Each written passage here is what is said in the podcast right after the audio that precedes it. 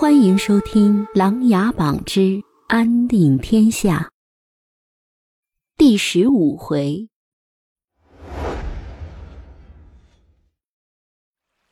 林深与荀白水平时少有交往，朝廷上下知道他，就是因为荀白水有一个父亲是太子的先生，和大哥萧庭生一起的时候，偶尔提起过这个人。说他聪慧过人，以后必定是朝廷重臣。黑衣人此刻都已经不见了踪影，而荀白水神气盎然地站着，等着林深前来问话。荀大人，你怎么？林深一脸的疑惑。林公子可有受伤？荀白水背着一只手，另一只手赶紧上前放在了林深的肩膀上，继续说道。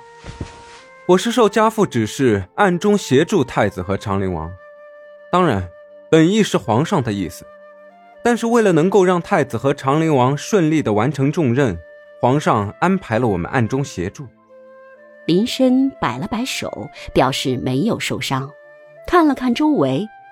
你是怎么知道我改到北燕的？荀白水笑了笑。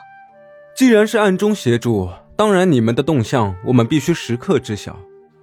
我知道你此去北燕任务和大禹有关，并且这一路必定是危险重重，你又是只身前往，所以我亲自前来。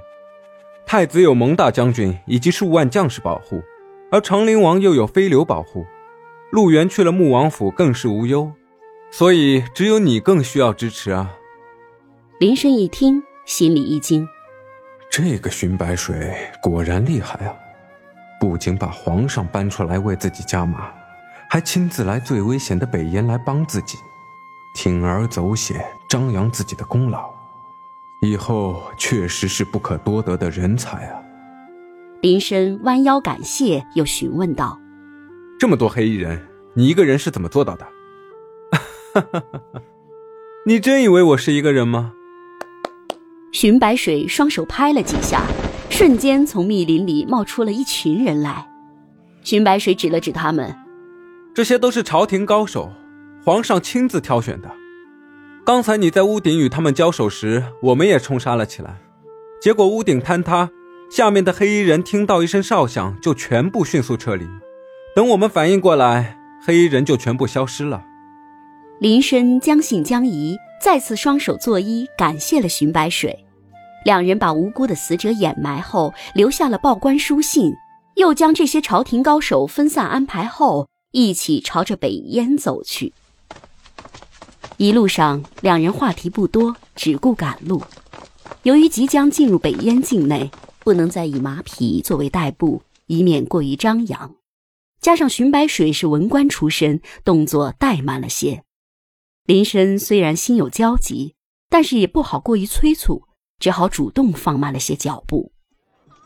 两人一起行走了五日，终于到达了北燕都城。街上的行人熙熙攘攘，北往南来的客商忙忙碌碌，富家子弟街上处处可见。这一片富饶的景象深深触动了两人。自从北燕的六皇子继承皇位以来，励精图治，国力昌盛。十五年前，伙同大禹北魏偷袭大梁后，自知实力孱弱，没有想到现在是这等的繁华。几日连续赶路，林深和荀白水已经是饥渴难耐，赶紧找了一家客栈住下，准备好好休息一晚。夜过三更，林深悄悄起了床，来到了荀白水的客房外，仔细地凑着门听了一会儿。隐约听见里面鼾声起伏，便走出了客栈，沿着街道步行了片刻，来到一处铁匠铺。他敲了敲门，一个硕大的身影打开了门。林深赶紧跟随进了房间。林深见过百里奇叔叔。林深弯腰作揖：“哎，不用客气，生儿进来可好？庭生和陆源可好啊？”百里奇胡须已经花白，但是身材依旧强健。林深点点头，微笑道：“一切都好。庭生大哥还让我代他向您问个好呢，说百里奇叔叔什么时候再来和我们三个一起打个三十回合。”百里奇赶紧笑着摇头说道：“打不动了，打不动了，老了。”两人寒暄完后，林深把来北燕的目的告诉了百里奇。百里奇听完后，眉头紧锁。虽然他已经接到奏事阁的通告，但是具体是什么事情还不清楚。如今林深这么一说，百里奇瞬间觉得此次事情危险无比，心里多了许多担忧。两人商定明早百里奇来客栈找林深，便把林深送到门口。正要关门，突然几只飞镖飞啸而来，林深和百里奇轻松躲过。紧接着，一大队人马举着火把，拿着大刀，把两人团团包围起来。尔等可是大梁的奸细？一位将军模样的人从人马中走了出来。啊！我们可都是北燕老百姓，我是打铁的，他是赶趟来拿货的。百里奇赶紧笑着弯腰解释：“我乃北燕禁军教头胡天霸，你们刚才躲避飞镖，身手敏捷，一看就是江湖人士。快快如实招来！”说完，所有人马又向前走了几步。百里奇和林深已经无法后退。他们怎么也没想明白，北燕的禁军是怎么知道他们两个的，而且是在半夜三更的时候。我们确实是北燕人呐，我打铁，他买铁。百里奇再次强调了一遍，林深在一旁赶紧点头。给我拿下！吴天霸一声令下，所有人马冲了上来。百里奇和林深相互一看，纵身一跃，飞到了屋顶。林深正准备继续往前飞去，结果扭头一看，百里奇因为体重太大，居然没有飞上来。你快走，不要管我！百里奇对着林深大声喊道。林深知道此刻若他再下去，不但救不了百里奇，自己也会被擒住，只好先逃命，准备事后再来想办法营救。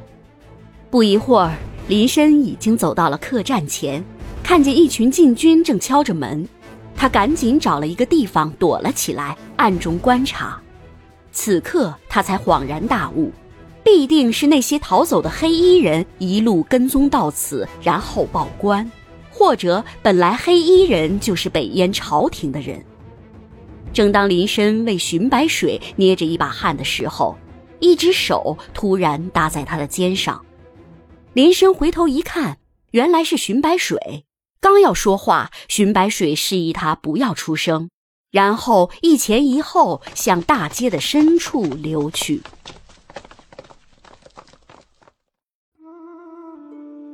本集故事播讲完毕，欢迎订阅与分享。